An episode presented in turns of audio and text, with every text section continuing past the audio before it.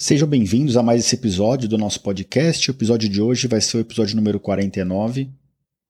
Na semana passada, a gente conversou um pouquinho com o nosso amigo coloproctologista Dr. Rodrigo do Marco, um episódio que teve bastante repercussão. As pessoas gostaram bastante na, nas redes sociais, tive bom, um bom feedback. E esse episódio aqui, ele vai uh, de encontro a uma paciente que a gente tratou na semana passada, uma paciente gestante, que tinha recém ficado gestante, ela estava com menos de cinco semanas de gravidez, quando entrou no pronto-socorro com um cálculo ureteral, morrendo de dor, coitada. Então é, a gente teve que tratar ela.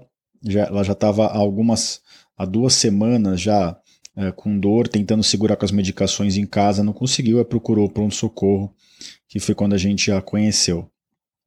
E, e esse episódio aqui, só para deixar bem claro para vocês, ele vale não só para as mulheres gestantes, mas o meu objetivo é orientar as mulheres não gestantes, né, as, principalmente as mulheres em idade fértil, dos 18 até os 45, 50 anos, que é a, a principal idade de fertilidade da mulher. Esse, esse episódio aqui vale para todas vocês e para os respectivos companheiros e companheiras, já que o tratamento do cálculo renal e ureteral na gravidez, eles são ele é um pouco diferente, tem vários detalhes importantes que vocês devem saber em relação a uma mulher que não está gestante. Tá ok? Então, após a música de introdução, eu vou falar tudo sobre cálculo em mulheres grávidas. Sejam bem-vindos.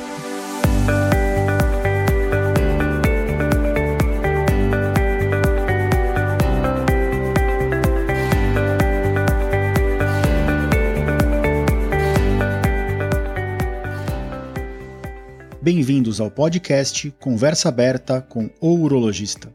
Meu nome é Giovanni Marchini, sou médico urologista formado pela Faculdade de Medicina da USP e serei o anfitrião desse show.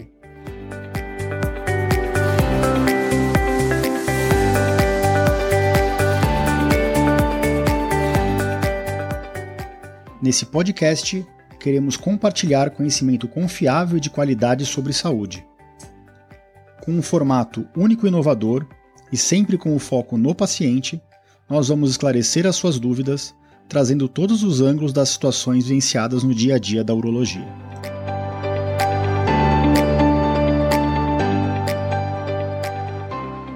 Bem-vindos de volta ao nosso podcast, Conversa Aberta com o Urologista, episódio 49. Lembrando que esse episódio vai estar dentro do meu site, no www.urologista.com.br barra episódio 49. E nessa, semana a gente vai falar sobre cálculo na gravidez, né?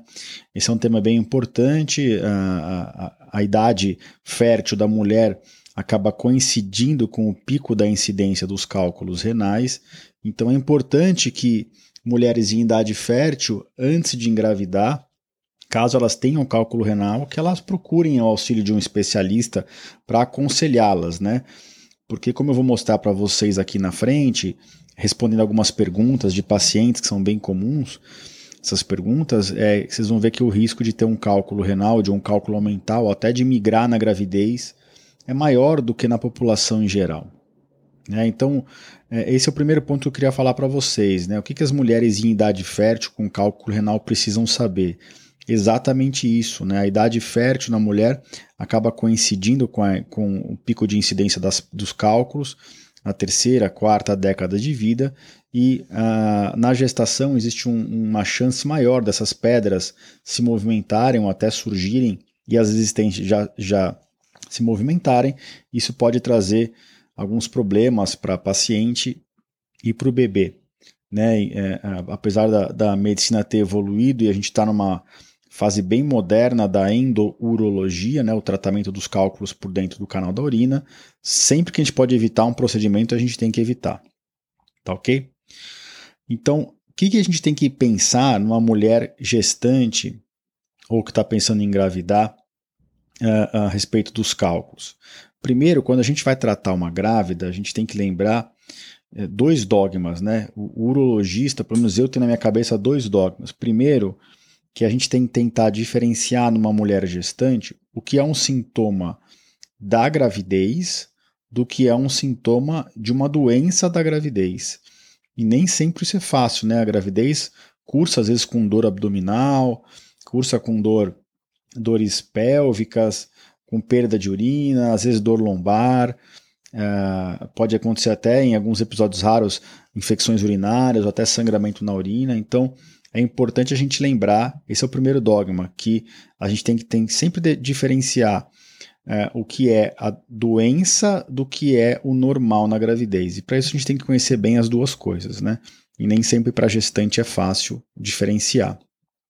O segundo dogma é que a gente nunca pode olhar para uma gestante e achar que está tratando só uma pessoa. A gente sempre tem que lembrar que tem outra pessoinha dentro dela e que a gente está tratando uma mãe e um filho e uma filha, ou uma filha, né? E que tudo que a gente faz para a mãe repercute na, no bebê. Tá? Então, esses são os dois dogmas do tratamento de qualquer doença em gestantes, né? qualquer situação em gestantes. Primeiro, você tem que diferenciar o que é normal da gestação do que é patológico, e segundo, a, gente tem que sempre lembrar que a gente está tratando não só apenas uma pessoa, mas sim duas pessoas. Tá? Ah, doutor, mas a, a, existe uma chance maior de formar cálculo na gravidez? É, a gravidez realmente aumenta a chance dos cálculos? A resposta é sim, tá? Os cálculos chegam a cometer um em cada 200 a um em cada 2 mil grávidas. É, e 80 a 90% desses cálculos na gravidez são diagnosticados no segundo e terceiro trimestre da gestação. Tá? Ah, tirando infecção do trato urinário, os cálculos renais são a segunda principal causa de dor abdominal na mulher.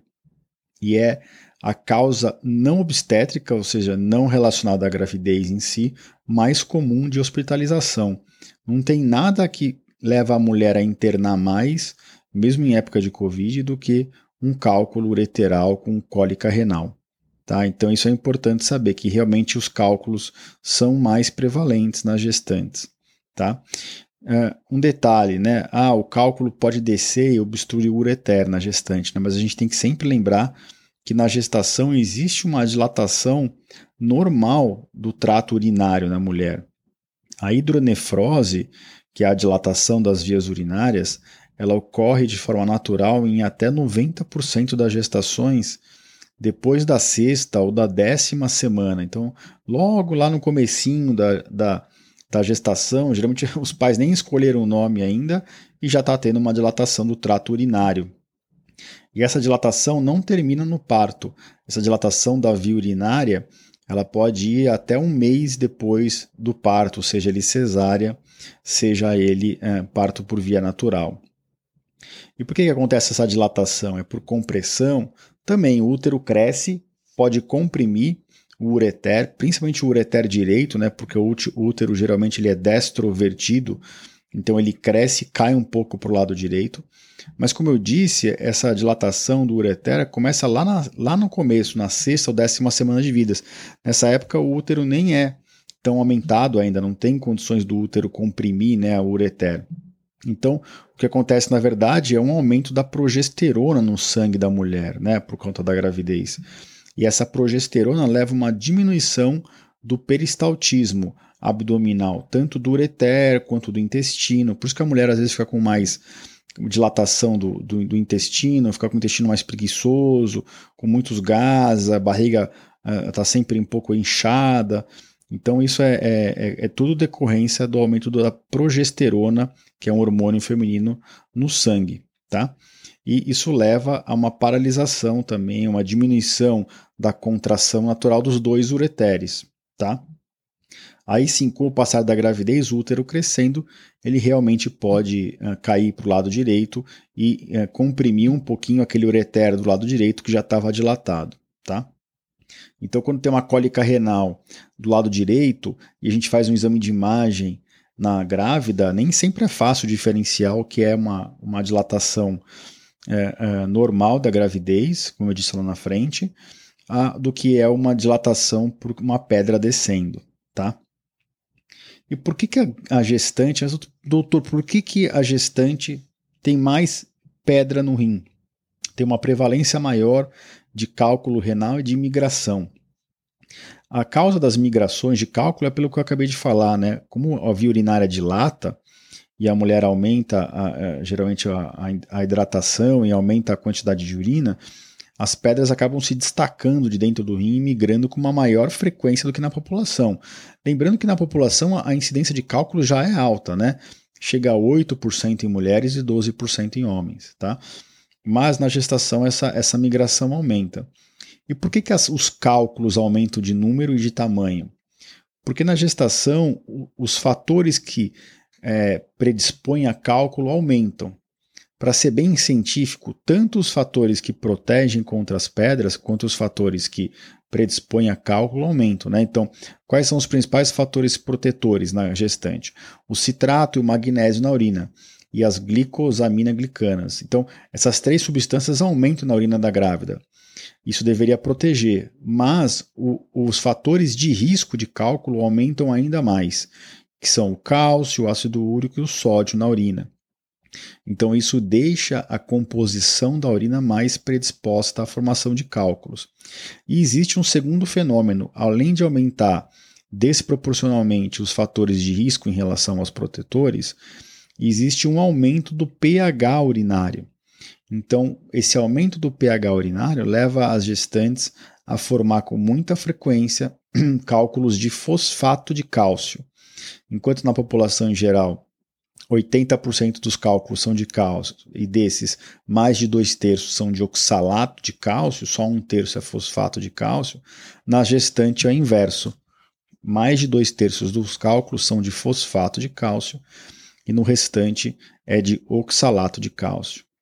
Então tá bom, a gente já viu que há um maior risco de formação de cálculos e o porquê disso, há um maior risco é, de é, migração de cálculos, já vimos o porquê disso.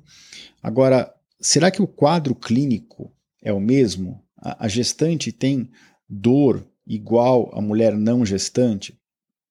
A resposta é sim, isso pode acontecer, tá? Lógico, cálculos renais, independente da mulher estar tá, tá, tá grávida ou não, eles só costumam doer se eles estão obstruindo algum lugar, né? Se eles não estão obstruindo a saída do rim ou algum lugar internamente no rim, o cálculo não costuma gerar dor, tá? Então, cálculo renal não costuma dar dor, nem na gestante, nem na não gestante. Agora, cálculo ureteral, cálculo que migra para o ureter, isso sim gera dor, né?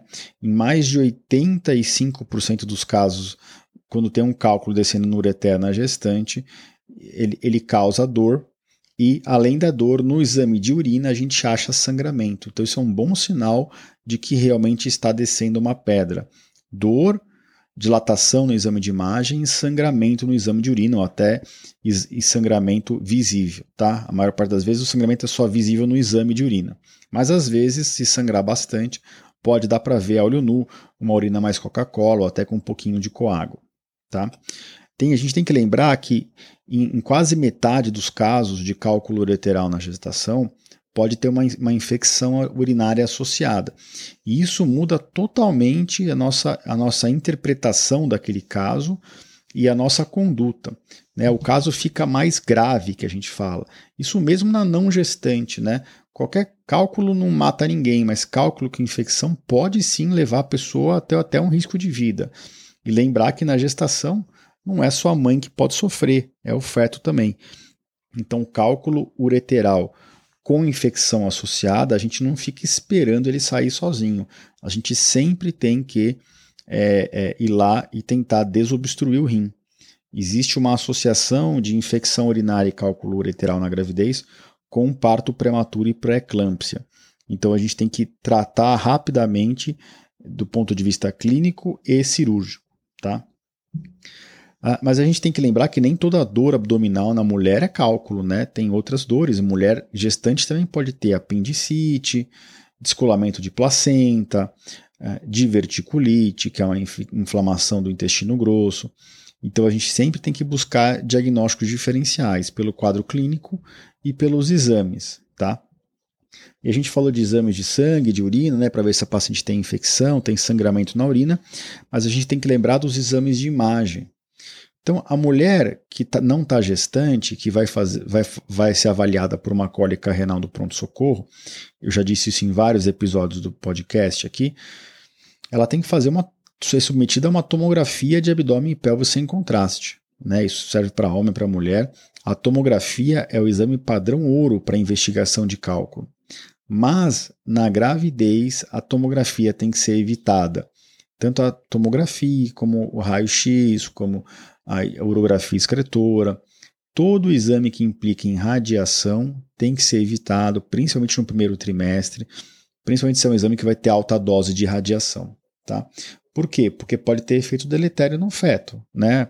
Pode estar associado a malformações ou até perda de perda prematura da gravidez. Então a gente evita ao máximo um exame com radiação. Então o que, que sobra para gente, né? A gestante chega lá no pronto-socorro é, com cólica renal, a gente inicia o tratamento, faz a investigação com exames de sangue, urina e o exame de imagem. Se a gente não pode fazer tomografia, a gente tem basicamente a opção do ultrassom e da ressonância. A ressonância pode ser feita, mas a acurácia é baixa. Tá? Então, o que a gente costuma iniciar, assim como em crianças, a gente começa a investigação da cólica renal na gestante com ultrassom. A gente faz um ultrassom de rins e vias urinárias. Uma coisa que ajuda bastante a saber se tem mesmo um cálculo descendo ou não é a gente ver os jatos de, dos ureteres. Então, os dois ureteres, né, os canaizinhos que vêm do rim, desembocam na bexiga. E se tiver no ultrassom Doppler sinais de jatos fortes de urina vindo do, do rim para a bexiga, isso é um sinal indireto de que não tem um cálculo tampando aquele canal. Se a gente observa aqui do lado que não tem a dor, o jato está forte, e do lado da dor o jato não existe, ou um jato fraco, né, isso, isso depende da habilidade do ultrassonografista avaliar isso e da calma, porque ele tem que ficar esperando o ureter é, ejacular a urina, né? Ah, ah, aí a gente, se não tem jato daquele lado da dor, provavelmente a gente tem um cálculo ureteral descendo. E nem sempre o ultrassom consegue ver a pedra, né? O ultrassom é muito bom para o começo do canal, para o rim, começo do ureter e para o final do ureter perto da bexiga. O meio do caminho ele é ruim, o ureter é muito posterior e, e tem alças de intestino na frente.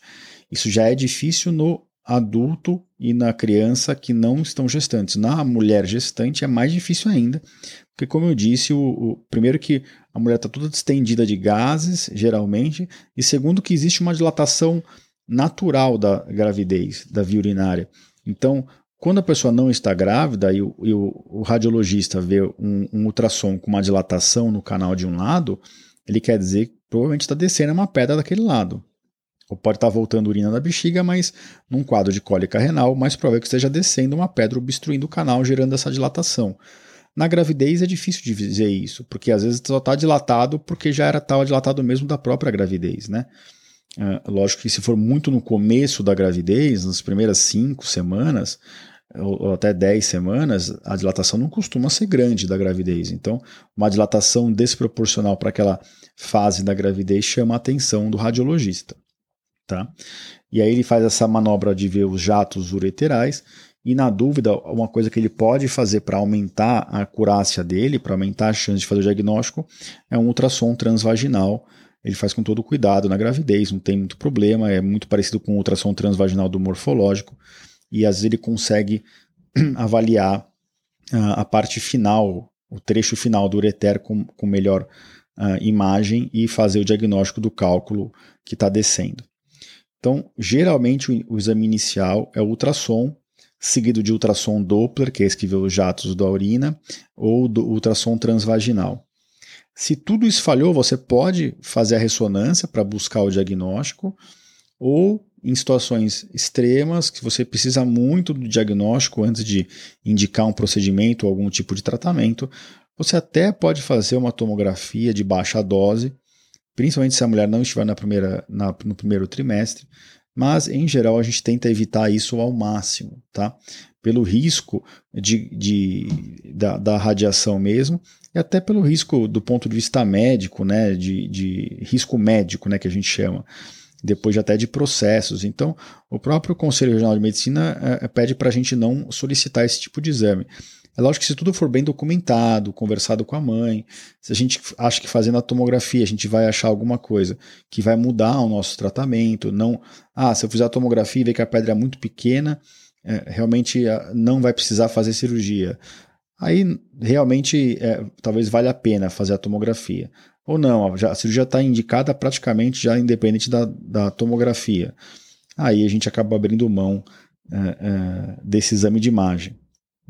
Mas antes mesmo do exame de imagem, né, é, é antes de tomar uma conduta, muitas vezes essa mulher chega no pronto-socorro com uma cólica renal franca, né?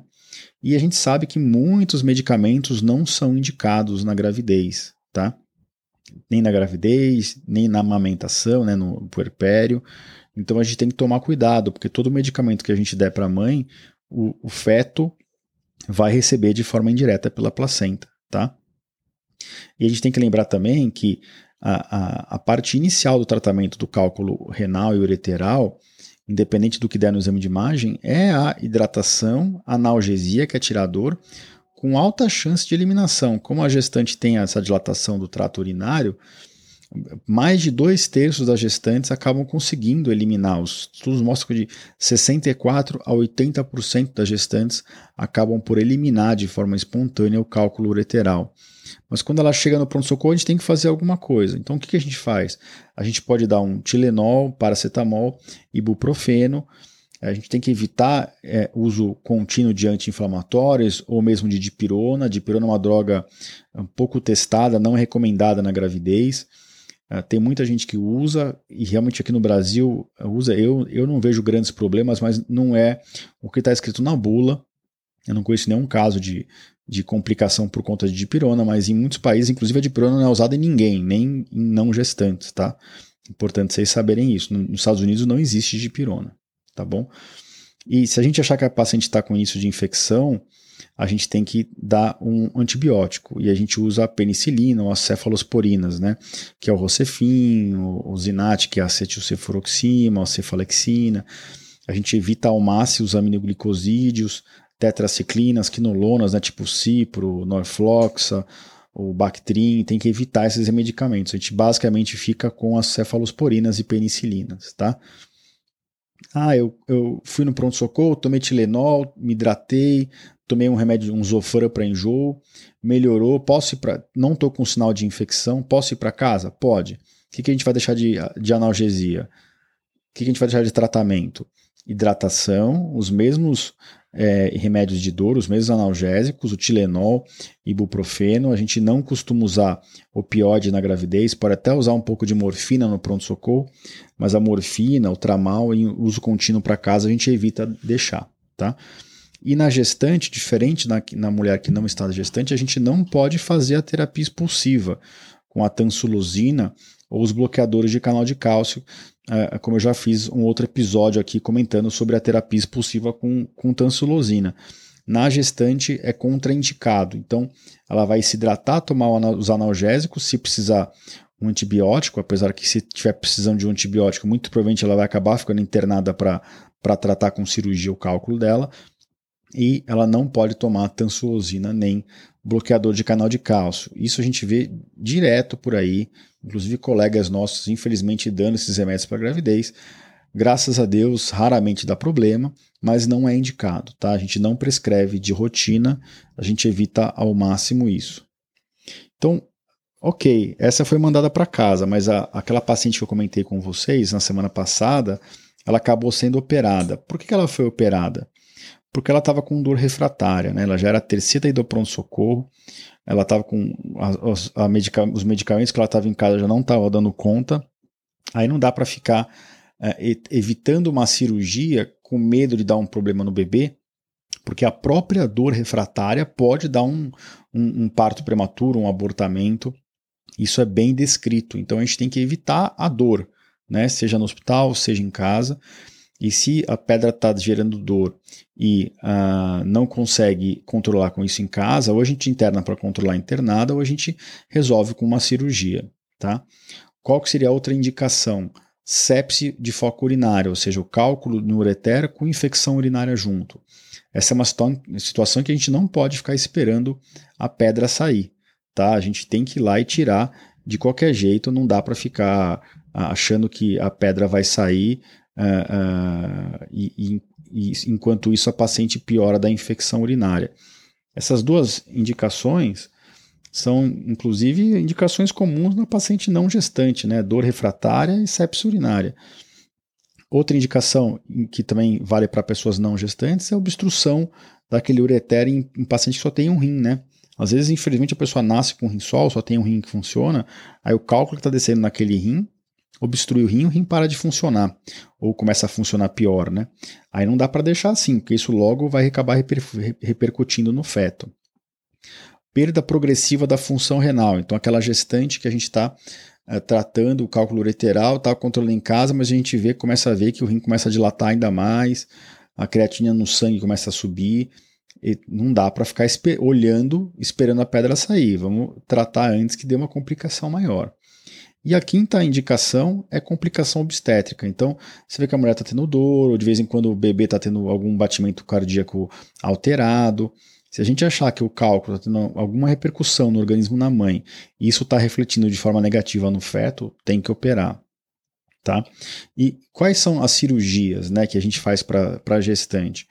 Nós temos várias cirurgias de cálculo, vocês já ouviram falar aqui no podcast de várias, né? A percutânea, a cirurgia, a litotripsia extracorpórea, a ureteroscopia. Então, a, a, a cirurgia, a litotripsia extracorpórea, ela é contraindicada é, na gravidez, não pode fazer, tá?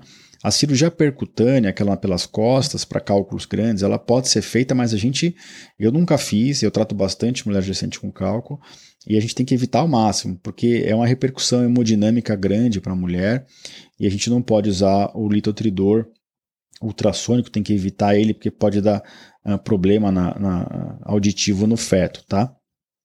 Então, basicamente, a gente fica com duas opções. Ou a gente só passa um duplo J para drenar aquele rim que está dilatado, que está dando dor, ou a gente sobe pelo ureter e trata a pedra com o cálculo com uma, uma fibra de laser, tá?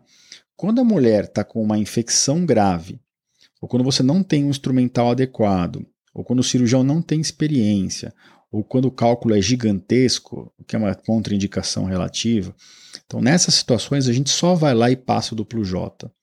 Ninguém pode ficar futricando um cálculo ureteral numa paciente gestante que está infectada, tá? ou tentando fazer isso com, uma, com material errado. Eu faço 5 a 10 ureteroscopias por semana e se você me der material errado, a cirurgia não sai. Né? Porque a experiência do cirurgião é importantíssima, mas endurologia é 100% dependente do material, do instrumental é cirúrgico que a gente usa. Tá? Mas a principal é, informação para vocês aqui que vocês precisam guardar é o seguinte: a infecção urinária não só ela obriga a, a, a abordagem cirúrgica, como ela impede a resolução daquele cálculo num tempo único. Você tem que passar o duplo J e voltar num segundo tempo. Se você tentar entrar dentro do ureter para quebrar aquela pedra, jogando soro, né? Porque na cirurgia endoscópica a gente joga soro o tempo inteiro. E tiver uma infecção na urina, você vai acabar jogando essa infecção para o sangue da mãe.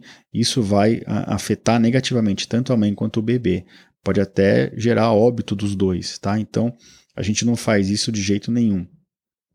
Qual que é o grande problema de passar um duplo J numa gestante? Né? Nem a gente gosta de fazer isso, nem nessa situação que é obrigatório fazer isso, a gente não gosta. Por quê? Porque os duplo Js, enquanto numa pessoa não gestante eles, eles começam a calcificar com dois, três meses, estourando seis meses você tem que tirar o duplo J, numa gestante você tem que trocar o duplo J a cada quatro a seis semanas. Então, a cada um ou dois meses, um mês e meio, você tem que trazer a gestante para o centro cirúrgico, tirar aquele duplo J. É, é, a gente, dependendo, a gente pode até fazer exame de imagem no intervalo para ver se a pedra saiu, mas em geral a gente troca, a gente tira um duplo J e passa outro para manter o rim protegido, desobstruído, e aí a gente leva isso até o final da gestação, ou então nessa primeira troca de duplo J, na segunda troca, se a paciente tiver já sem infecção urinária, aí sim você pode tentar subir no rim e uh, uh, quebrar a pedra e tirar a pedra para tentar deixar depois ela sem duplo J ou deixar o duplo J com um fiozinho para ela tirar. E realmente na gestante a gente vê, os duplo J calcificam muito, muito rápidos, tá? Já a cirurgia endoscópica pelo canal, né, na paciente que não está infectada, ela é super segura. O laser que a gente usa é muito preciso, não faz nenhum, não, dá nenhum, não gera nenhum problema, nenhum ah, um problema maior na grávida, muito pelo contrário, ela nem percebe que, que operou. Em geral, isso é feito com anestesia raquidiana e um pouquinho de sedação. Lógico que o anestesista adapta a técnica dele para uma paciente que não está sozinha, tem o feto dela, está gestante. E é recomendado que, tanto antes quanto depois de todo o procedimento cirúrgico, assim como esses endoscópicos urológicos, a, tanto a mãe quanto o feto sejam avaliados por um especialista da obstetrícia.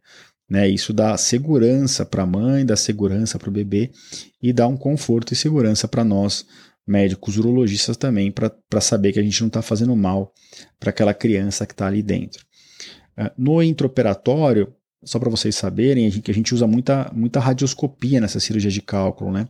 Então, o intraoperatório é bem diferente, né, numa, numa gestante. A gente não põe radioscopia, ou então a gente põe a radioscopia com um arco em C invertido, para que a gente proteja a barriga da mãe e não vá radiação no feto. Mas o mais comum é a gente fazer sem radioscopia mesmo, com uma maquininha de ultrassom do centro cirúrgico do lado, só para a gente é, locar certinho depois o duplo J para impedir desse duplo J sair. Então esse é um outro detalhe técnico que a gente que a gente é, que muda um pouco na rotina. Tá ok? Então acho que a gente cobriu bastante coisa aqui, desde o diagnóstico até o tratamento. Ah, a minha, o meu pensamento como médico urologista é: se você é uma mulher fértil em idade fértil que está pensando em engravidar e você sabe que tem cálculo renal, a, o, o que, que eu recomendo? Tire a pedra. A não ser que seja realmente muito pequena, uma pedra de 2, 3, estourando 4 milímetros. Porque o que eu já vi de trombada por aí, de pessoas que estavam acompanhando com um clínico, ou acompanhando com o próprio obstetra, e aí o obstetra é, falou: não, não precisa fazer nada.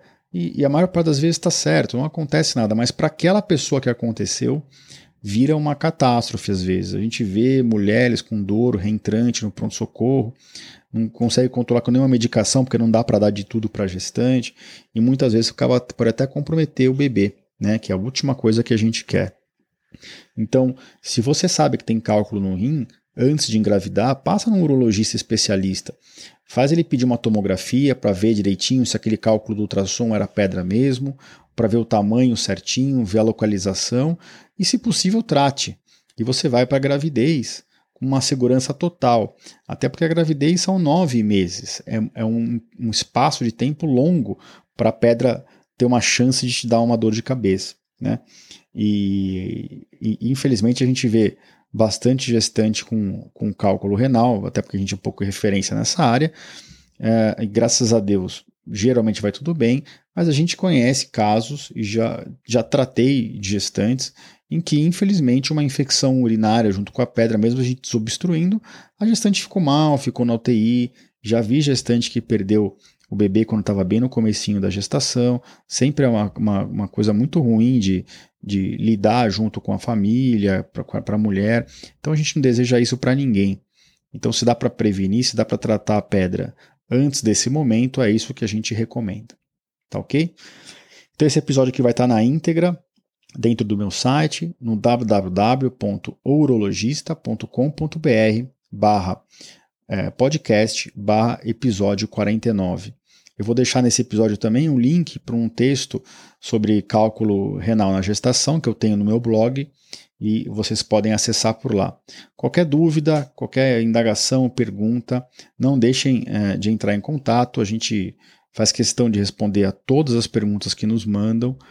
É, claro, não existe fazer consulta pela internet, mas eu tento ajudar ao máximo as pessoas que eu consigo. Acho que quem me, me segue nas redes sociais uh, sabe disso.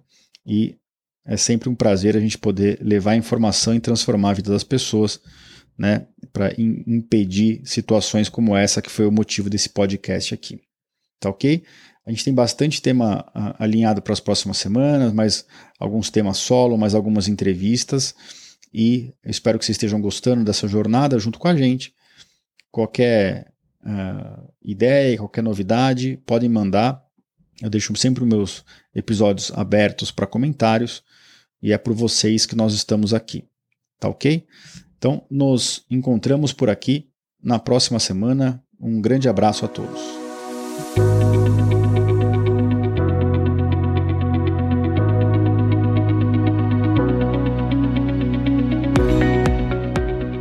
Você ouviu a mais um episódio do podcast Conversa Aberta com o Urologista.